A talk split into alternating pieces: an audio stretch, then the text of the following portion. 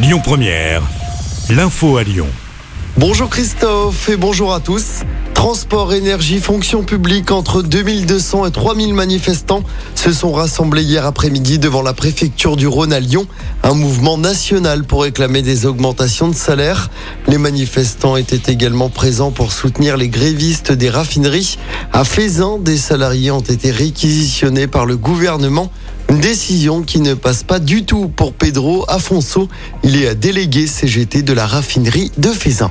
Chose qui a créé un énorme émoi chez des salariés près de leur famille où les gendarmes se sont retrouvés euh, devant eux, euh, alors euh, à les réquisitionner et à les mettre dans le fourgon de police pour les amener au travail sans qu'ils ont été informés au préalable.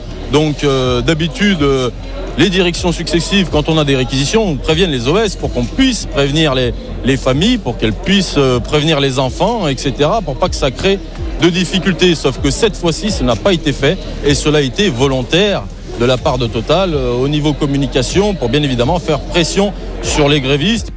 Et la grève dans les raffineries Total Énergie, notamment à Fézin, est reconduite aujourd'hui au moins jusqu'à la mi-journée.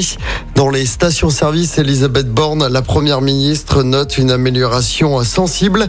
25% des stations en rupture contre 30% ce dimanche.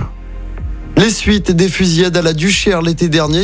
Après les interpellations de la semaine dernière, six personnes ont été placées en détention provisoire. Elles sont suspectées d'avoir participé à ces événements et notamment à la fusillade qui avait fait deux morts. C'était en juin dernier.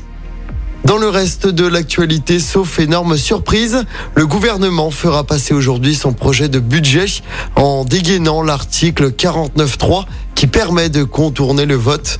La décision sera actée euh, tout à l'heure lors d'un déjeuner entre le chef de l'État et sa première ministre Elisabeth Borne à l'Élysée.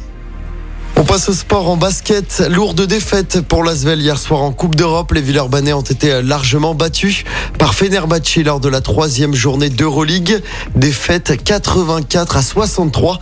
Hier soir, l'autre représentant français, Monaco, s'est également incliné. Et puis en football, les filles de l'OL débutent leur campagne de Ligue des Champions ce soir. Elles affrontent Arsenal lors du premier match de la phase de poule de cette compétition. Le match va se jouer à Dessine. Coup d'envoi voix 21h. Écoutez votre radio Lyon Première en direct sur l'application Lyon Première, lyonpremière.fr et bien sûr à Lyon sur 90.2 FM et en DAB+. Lyon Première